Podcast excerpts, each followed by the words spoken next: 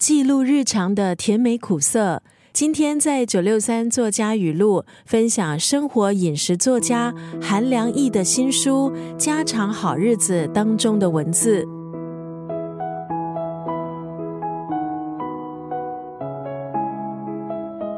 作者韩良义身兼生活饮食作家、广播节目主持人、翻译者的身份，旅居欧洲多年。之前和荷兰籍丈夫回到台湾定居。她近期的作品都在歌颂日常的美。她喜欢吃，懂得吃，更勤于亲手料理。在她的书里，她记录了行走、一日三餐和家人相处的点滴。从文字看出，她很重视细节，情感面柔软，文字气息明亮愉悦。在家常好日子，他透过生活的小故事轻扣人心。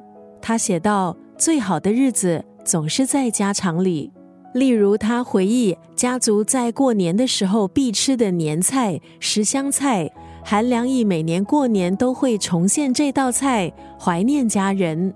在网上看到读者分享阅读家常好日子的心情，读者赞叹原来日常的文字力量这么大。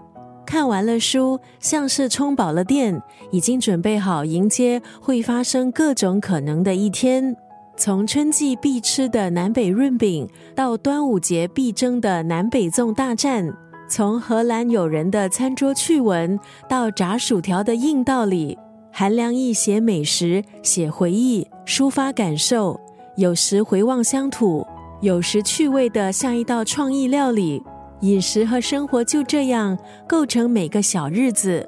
今天在九六三作家语录就要分享这本书《家常好日子》当中的这句话：“正因人生无常，更盼珍惜日常。”作家韩良义在这本书的序里头写道：“一个人的生活有没有好好的过，自己的身体、心灵其实都知道。在疫情进入第三年的这个时候，日常叫人更懂得珍惜。正因人生无常。”更盼珍惜日常。